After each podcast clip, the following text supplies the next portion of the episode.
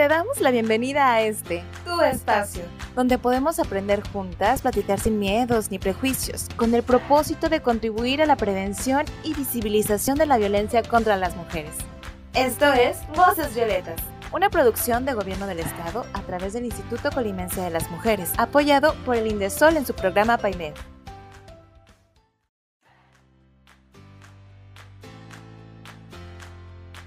Hola, bienvenidas a Voces Violetas, un espacio para ti, un espacio para todas. Esta es una producción de Gobierno del Estado a través del Instituto Colimense de las Mujeres, apoyado por el Indesol en su programa PAIMER. Yo soy Cire González y el día de hoy me encuentro con Janet Montes de Oca y Lina Contreras. Nuevamente estamos aquí en un episodio más y bueno, el día de hoy vamos a abordar el tema de los tabús y la educación sexual en México un poco de historia y perspectiva de la evolución que hemos tenido a través de los años. ¿Qué les parece si vamos a escuchar una cápsula informativa y comenzamos, chicas? Perfecto.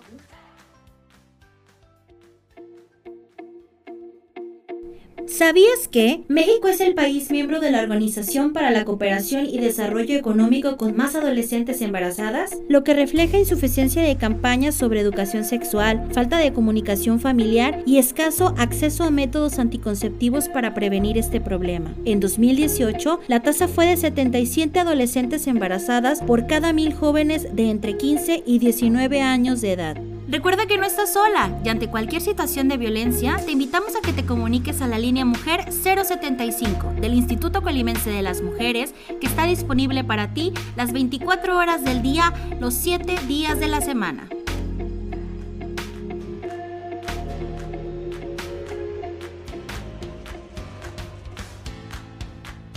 Excelente, como ya lo escuchamos en la cápsula, reflejan un poco de lo que son las cifras actualmente y por ello me gustaría empezar con una pregunta que es ¿cuáles son los mitos más comunes sobre la sexualidad en México? Uy, pues primero, sexualidad en México. ¿Cuál? Educación sexual. ¿Cuál? primero que nada, ¿verdad? Porque honestamente, a ver chicas, hagamos una, una reflexión. ¿Cuáles son nuestras bases? ¿Cuál es eh, la base de nuestra educación sexual? O sea, ¿qué, ¿qué, nos enseña? En principio, desde casa, pues casi nada, ¿no? O sea, casi nada, o si para algunas eh, o algunos nada, absolutamente nada. Pues ¿por qué? Por el tema eh, muchas veces de la moral, pues esta cosa también moral religiosa, por la vergüenza, porque a nuestras mamás y papás no, igual con ellos no hubo una enseñanza de, pues de, desde prácticas hasta pues, todo lo que ocurre, ¿no? Cuando vas creciendo a lo largo de tu crecimiento. Entonces, pues es totalmente escasa, escasa creo que en la mayoría de las familias mexicanas. Pensemos, en casita piensen ¿Qué, ¿Qué nos enseñaron? ¿Qué nos dijeron? Creo que lo más básico es cuando vas a arreglar, que, o sea, te baja o si no te dan una charla ahí toda vergonzosa, antes como de, ¿qué va a pasar esto?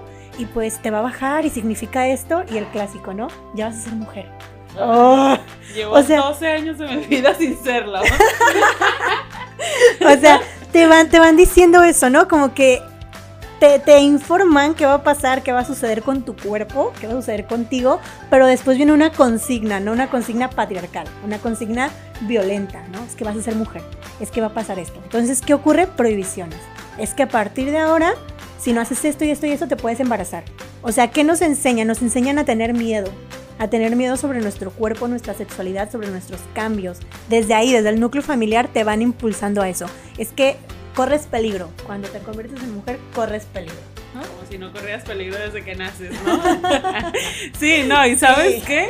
Además, creo que, o sea, es muy importante esta parte, pero siguiendo como esta línea, a ver, cuando hablamos de sexualidad, realmente, o sea, y creo que quienes ya tomamos cursos y quienes ya hemos estado así como que nos han preguntado y que hemos estado en demás cosas de, de formación, ya pues podemos, cuando nos hablan de sexualidad, podemos pensar en cosas como tener un pensamiento un poquito más amplio, ¿no? Pero normalmente en esta sociedad mexicana tan chula, patriarcal, en este contexto, sí, eh, cuando hablamos de sexualidad solamente hablamos de sexo y prácticamente coito y prácticamente en relaciones heterosexuales. Entonces, desde ahí estamos como pues reduciendo un montón lo que es la sexualidad. O sea, y aparte, sumándole a que, a que pues no nos educan muy bien, ¿verdad? Porque no sé, no sé, yo sé que quienes nos escuchan además están más chavitas y pueden decir que, o sea, pudieron haber tenido una educación bien diferente. Pero a mí me tocó todavía que te enseñaban a poner un, un condón en un pepino o en un plátano. si bien te iba, porque en otros grupos y en otros lugares en donde yo no estudié les tocó que solamente les repartieran condones a diestra y siniestra. Y ya. Sí, y sin decirte para qué sirve, este, cómo se pone, eh, o sea, el- los usos, que tiene un lado, que tienen caducidad, que no debes de traer en la cartera, o sea, un montón de cosas. No, era como de, bueno, agarren sus condones y listo, esta es su plática de sexualidad. Qué afortunada. Yo me acuerdo que en la primaria fue como un librito clásico de ciencias naturales y como dices, ¿no? Cuerpo, genitales. Ahí está enfocado todo nuestro aprendizaje eh, de sexualidad. Entonces, mira, los niños tienen esto, las niñas tienen esto y tu cuerpo va a cambiar así, va a salir bello, y va, o sea, todo enfocado ahí, ¿no? A, esa parte de, de los genitales del cuerpo. Pero no te hablan de todo lo demás, no te hablan de los vínculos, de las relaciones, de consentimiento, no te hablan, o sea, la sexualidad no nada más es los genitales y el acto, el acto, el coito, el encuentro sexual, el encuentro, no te hablan de erotismo, no te hablan de masturbación, al contrario, es castigo, o sea, siempre hay, hablando de los mitos a propósito, siempre hay este algún, si te masturbas, te vas a quedar ciego, ¿no? Te van a O- salir pelos, pelos en la mano. O te van a salir granos. O te va a pasar esto. Entonces hay un montón, hay un montón de, pues de, de mensajes que nos mandan desde que somos muy, muy jóvenes alrededor de nuestra sexualidad. Pero reitero, no se nos habla, por ejemplo, a relacionarnos de forma responsable, este, hablar de consentimiento en las relaciones, hablar sobre lo que nos gusta, la exploración de nuestros cuerpos. O sea, no se nos enseña más allá, no se nos enseña el disfrute, se nos enseña no hagas esto porque te va a pasar esto y está mal. Y pues no te vas a embarazar o va a pasar esto y eso está mal, no dejes que nadie, pero prohibición, prohibición. Yo me acuerdo que hace, hace no mucho fui al, fíjense, al bachillerato, X bachillerato, a dar un taller sobre el noviazgo y pues hicimos ahí como una pequeña tómbola de que nos anotaran qué, qué temas querían que viéramos la siguiente sesión. Nos dijeron, no, pues sobre métodos anticonceptivos, otra, ¿no? Siempre, métodos anticonceptivos, siempre, siempre, siempre. Y va, los llevamos. Había chicos de 18, 10, ajá, 17, 18 años que no sabían poner un condón. Nosotros les llevamos un condón femenino, hay que conseguimos, esa es otra. No los consigues en la ¿Qué farmacia. O sea, y aparte son carísimos, son carísimos, ciento y tantos un condón femenino y los eh, masculinos cuestan que veintitantos, treinta pesos la cajita con tres. Entonces, le- estos, estos chiques no sabían, eh, no conocían el, el femenino, o sea, de cajón no lo conocían ni ellas ni ellos, y no sabían poner un condón. Entonces les tuvimos que dar ahí el tutorial literalmente, pa, pa, pa, así, así. Pero a lo que voy es que a pesar de que ahorita podemos tener más acceso a la información, también tiene que ver mucho en dónde nos informamos. ¿Qué, qué, qué sitios visitamos para, para construir y para conocer y explorar nuestra sexualidad? Eso también es importantísimo. Muchas, eh, muchas veces, pues lo que conocemos acerca de, de las relaciones sexoafectivas o del, del sexo, del acto, eh, pues está movido por blogs de internet, por lo que vi en Facebook, por lo que vi en una página porno, por lo que vi en, o sea, siempre, siempre, siempre nuestra educación sexual ha sido en esa línea, ¿no? Como en ese círculo de páginas triple X o blogs de dudosa procedencia o lo que mis compas, ahí las que ya tuvieron relaciones, las O que les pasó que algo, ajá, o sea, o mis compas que ya hacen tal cosa, ahí, informándonos a ensayo y error. Y eso se ve reflejado en las cifras que, que escuchamos en la cápsula. O sea, hay, hay muchas eh, enfermedades de transmisión sexual, hay muchas situaciones que son a falta de esta educación, ¿no? Esta educación sexual, embarazos y demás cosas. Sí, y no sé, no sé si les ha tocado escuchar, ¿verdad? No pasa, pero hay generaciones que están más arriba de nosotros, incluso mm, temo mucho y me da mucha vergüenza decir que incluso la generación a la que pertenezco llegan a decir, ay, pero es que con tanta información que hay en todos lados todavía quedan embarazadas. A ver, ¿Cuál? una cosa es tener la información. Yo puedo tener, no sé, eh, la fórmula para hacer una bomba atómica. Pero si nadie me explica, ahí está. O sea, ahí está nada más. ¿Sí? O sea, no es solamente tener la información. Sí, hay un montón. Pero lo que decía Janet, o sea, ¿dónde está la información? ¿Quién la está dando? ¿Desde dónde se está dando? ¿Quién la está recibiendo y cómo? Entonces, ojo ahí, porque yo, siendo muy sincera, sí crecí y, y lo puedo decir porque yo lo hablaba con mis compañeros y compañeras. Yo crecí en una generación que básicamente la educación que tuvo fue a través del porno. Sí, fue la cultura porno la que movió qué era lo que podías hacer y qué no. ¿Qué es lo peligroso y qué es lo feo de haber tenido esa educación de, eh, de pasar en el porno? Bueno, te enseñan eh, un montón de cosas que no son. Cómo deben de ser los cuerpos. Y eso está súper normado. O sea, cómo debe, nada más hay un tipo de vulva, hay un tipo de senos, hay un tipo de pompas, hay un tipo de piernas, hay un tipo de vientre, hay un tipo de boca. Y es como, sí, y hay un tipo de pene. O sea, y es como, y así tiene que ser. Y entonces está toda esa información que está regada, que no tenemos claridad. Y está toda esta que vemos, ¿no? O sea, que, que a la que cualquier persona puede tener acceso. O sea, cualquier persona, cualquier chico o chica puede tener acceso. Entonces, mezclamos, hacemos el mix de la cultura mexicana, que no nos enseña mucho, o sea, que no nos enseña nada, que prácticamente nos dice nada más que hay una vagina y un pene y nunca nos enseña que hay vulvas, nunca nos enseña que hay... Clítoris. Sí, por favor, ayuda. Entonces, este, o sea, nos enseña solamente eso y que solamente eh, to- estos genitales sirven para reproducción. Y que lo que tienes que evitar es la reproducción. Nunca te Embarazarte. ¿no? Sí, No es- te embaraces. Sí, es, es como lo más. Y además, cuando nos enseñan la menstruación, sinceramente, ¿cuántas de ustedes, cuántas de nosotras no temíamos un montón mancharnos? Y lo escondías como no tienes una idea. Hay pastillas para que lo escondas. Hay ropa para que lo escondas. Hay todo para que lo escondas. La toalla, o sea, qué terror que estabas en la, en la primaria, en la secundaria y la toalla se te se veía o cuando ibas al baño y tenías que cambiarte, sacarla como si trajeras no sé droga, Sí. ¿no? Así envuelta en la, en la, en la camisa y así te ibas Sí. con hecha bolita y caminando ahí escondido de que nadie sepa que llevo una toalla en la mano porque ¡ah! qué terrible. Entonces sí, e- evidentemente eh, ha sido muy escasa. Otra cosa que me gustaría retomar, que se me hace bien importante, lo dijiste hace un momento, de que nos enseñan o, o la sexualidad que nos enseñan es muy heteropatriarcal. Es de parejas heterosexuales, ¿no? No nos enseñan eh, ni de estas eh, herramientas mal usadas del porno y de los blogs y de los lugares a donde accedemos. Nos enseñan un cierto tipo de, de relación, de acto enfocado pues al placer del hombre, en donde no es real, en serio, no es real, no sucede así, no te vienes a chorros, no aguantas dos horas, o sea, no es real, no es real, es totalmente irreal, es una fantasía. Entonces nos enseñan esto, pero aparte nos enseñan pues el, el acto de penetrativo solamente, ¿no? Sí. O sea, el placer en la penetración y ya. No nos enseñan eh, el explorarnos, el tocar nuestro cuerpo, las zonas erógenas.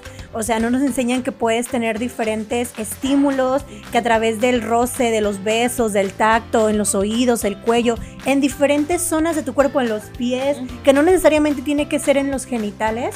No nos enseñan ese tipo de placer, no nos enseñan la, la exploración. Y eso es algo bien, bien, bien importante porque es fundamental para, para nuestro disfrute pleno, para nuestra vida. Es fundamental el poder sentirnos, tocarnos, el poder saber que nos gusta y el poder disfrutar de nuestras relaciones, cualquiera que, que sea nuestra práctica. Sí, y fíjate que eh, es algo súper interesante y creo que lo vamos a estar, vamos a estar así peloteando un montón porque siempre hay como cosas. ¿Cuántas, a cuántas de nosotras, a cuántos de nosotros nos enseñaron que nuestro cuerpo es nuestro? Por ahí. O sea, para, para empezar, o sea, las otras personas te pueden ver, las otras personas te pueden tocar, las otras personas te van a tocar, pero tú no te toques y tú no te conozcas. Y entonces, desde ahí partimos. ¿Por qué? Porque no estamos...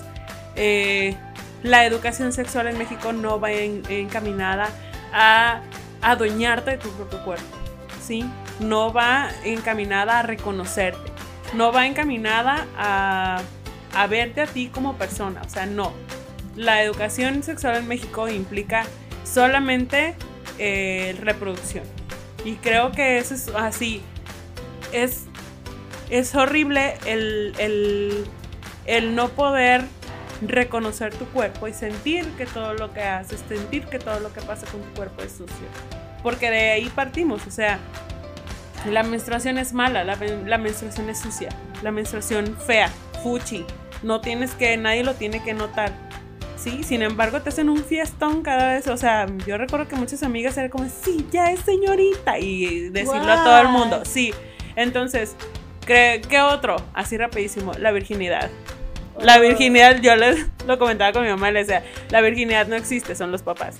¿Por qué? Porque es una cuestión cultural, ¿sabes? O sea, alguien pensó que una penetración, porque no es solamente que se rompa el himen, no, es que lo rompa un hombre, un pene. Entonces, alguien pensó que eso podía cambiar absolutamente toda tu vida, ¿sabes? Sí, que a partir de eso tu, tu mundo, tu, tu vida ya dio un cambio de 360 grados. O sea, todo gira en torno a eso, a ese acto. Y de hecho, eh, ahorita que mencionabas esto, Lina, me acordé de la terrible, em, el terrible mensaje que tiene la fiesta de 15 años.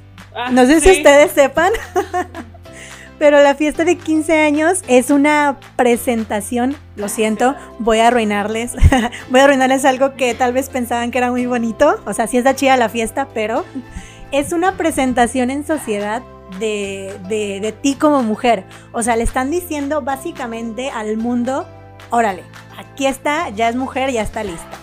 O sea, ya la puedes cortejar, ya, ya, ya está lista, ya es una mujer. Entonces, es terriblemente monstruoso ese mensaje, porque es una presentación al mundo y no es a cualquier mundo, es al mundo pues de los hombres, ¿no? Porque entonces ya es grande, ya menstrua, ya es eh, ya, se desarrolló, ya su cuerpo cambió, entonces ya la pueden cortejar porque ya es toda una señorita. ¿Y por qué no le hacen fiesta de 15 años a los hombres? Eh, Pregúntenselo en casa, ¿por qué no le hacen fiesta de 15 años a los hombres? Porque solo las mujeres tenemos pues toda esta presentación y aparte un acto muy significativo de, de las fiestas de los, de los 15 años es el baile de la muñeca, ¿no? Terrible, la transición. Yo, yo sé que todas las que están escuchando ahorita están como chin, porque yo ya tuve, este, yo ya tuve todo, todo, todo este, este proceso doloroso. Pero este baile de la muñeca es precisamente eso. Entras a la pista en bailarinas o en chanclitas. Y haces el baile con la muñeca, tarán, tararán. Una niña, que es la que te da la muñeca, que es tu madrinita de muñeca, México. haces el baile, después te sientas, tus papás van, te quitan los zapatitos y te ponen la zapatilla. O sea, pensemos en toda esta carga, todos estos símbolos. Te quita la zapatilla, te, perdón, te quita la chanclita y te pone la zapatilla. Y te retira la muñeca y haces el vals. Entonces, cuando lo pensamos bajo esta mirada... con el chambelán. Eh, aparte, aparte con el chambelán. Entonces, es como... ¿Qué? O sea, es esta presentación. Nuestra sexualidad está construida con eso, en torno a eso, en torno a esas prácticas culturales, en torno a la moral, en torno pues a muchas cuestiones que ahí están pues movidas por el patriarcado, este, de la mano ahí, las familias ayudando, la iglesia ayudando, construyendo este perfecto ciclo. Entonces es terrible, es terrible porque pues es lo que nos enseñó y lo que nos, nos construyó a muchas de nosotras. Eso no quiere decir que no podamos romperlo, estamos rompiéndolo, hermanas, pero es importante cuestionarlo. Sí, sí, y hermana, hermana, tu cuerpo no está mal. y tu cuerpo no tiene que ser así increíblemente simétrico.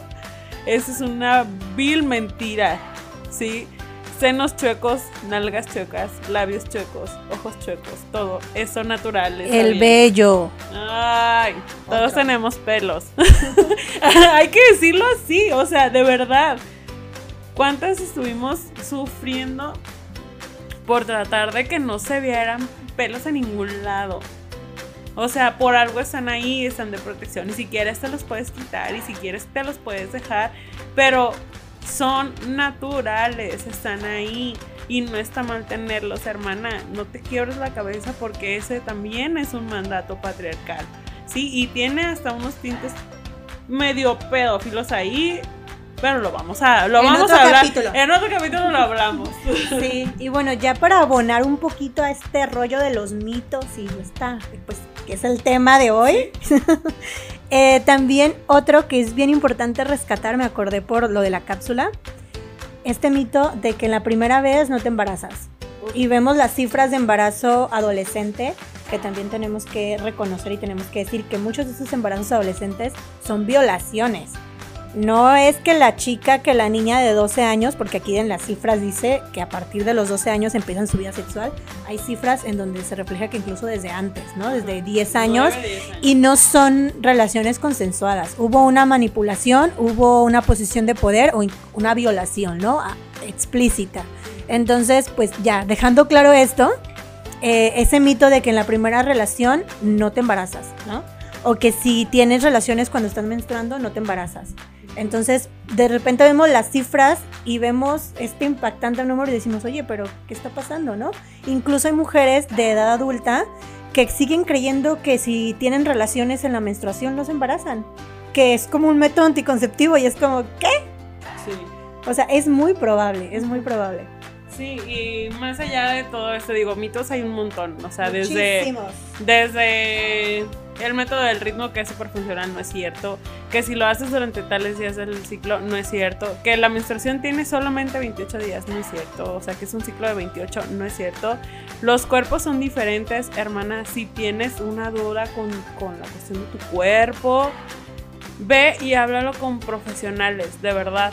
O sea, yo sé que está muy chido así como hablarlo entre compitas, eh, hablarlo así como, ay, bueno, lo voy a hablar con mi hermano, lo voy a hablar con... Pero si no te convence tanto y para estar más segura, ve con profesionales. O sea, hay incluso para las chavitas, hay espacios específicamente en el sector salud que están, eh, son, ¿cómo se llaman? Clínicas amigables, creo que se llaman, que es en donde puedes ir, te pueden dar toda la información, aún sin que vayas acompañada de un adulto porque adultocentrismo. Sí, y ya totalmente. Me gustaría agregar también que en estas clínicas te dan métodos eh, anticonceptivos gratuitos. No necesitas tener seguro social ni estar adscrita a ninguna, o sea, no, ni IMSS, ni ISSSTE, ni nada. O sea, puedes asistir a estas clínicas. Una creo que está allá por la glorieta del charro, hacia abajo, como entre el parque regional, por ahí. Ahí yo voy y ahí cada, yo voy ahorita por la pandemia me dan mis cajitas y no hay enfermeras que te inyectan, te levantan un reporte, hay un ginecólogo, una ginecóloga, o sea, y te dan, te dan tus cajitas, tus inyecciones, te ponen el implante, el método que tú decidas utilizar, te informan acerca de los métodos que hay, los mejores, los más amigables para tu cuerpo. Entonces tengan esta información también por si de repente pues es muy caro o no pueden pagar una ginecóloga en el sector privado o no tienen seguro. Están estos sitios en donde también pueden acceder a información segura y pues a métodos seguros para ustedes. Excelente, chicas. Bueno, creo que ya llegó la hora de terminar este programa y bueno, muchas gracias a todas las personas que nos sintonizaron desde su casa, coche, oficina o espacio en el que se encuentre. Voces Violetas es un programa del Instituto Colimense de las Mujeres impulsado, impulsado por el gobierno del estado de Colima. Recuerden que la contingencia nos llama a quedarnos en casa, pero nunca tolerar ningún tipo de violencia. No estás sola y ante cualquier situación de violencia te invitamos a que te comuniques a la línea 075 que está disponible para ti las 24 horas del día. Yo soy Cire González Yo soy Janet Montes de Oca. Y Jocelyn Contreras. y esto fue Voces Violetas. Ay, ojalá tengamos otro capítulo de estos porque hay mucho, mucho más que hablar. Pero hasta luego, gracias. Hasta luego. Bye.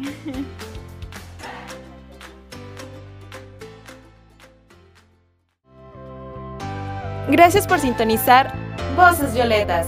Un espacio para ti, un espacio para todas. Un lugar para aprender, escuchar y conocernos. Esta es una producción del Gobierno del Estado de Colima a través del Instituto Colimense de las Mujeres, apoyado por Indesol en su programa PAIMED.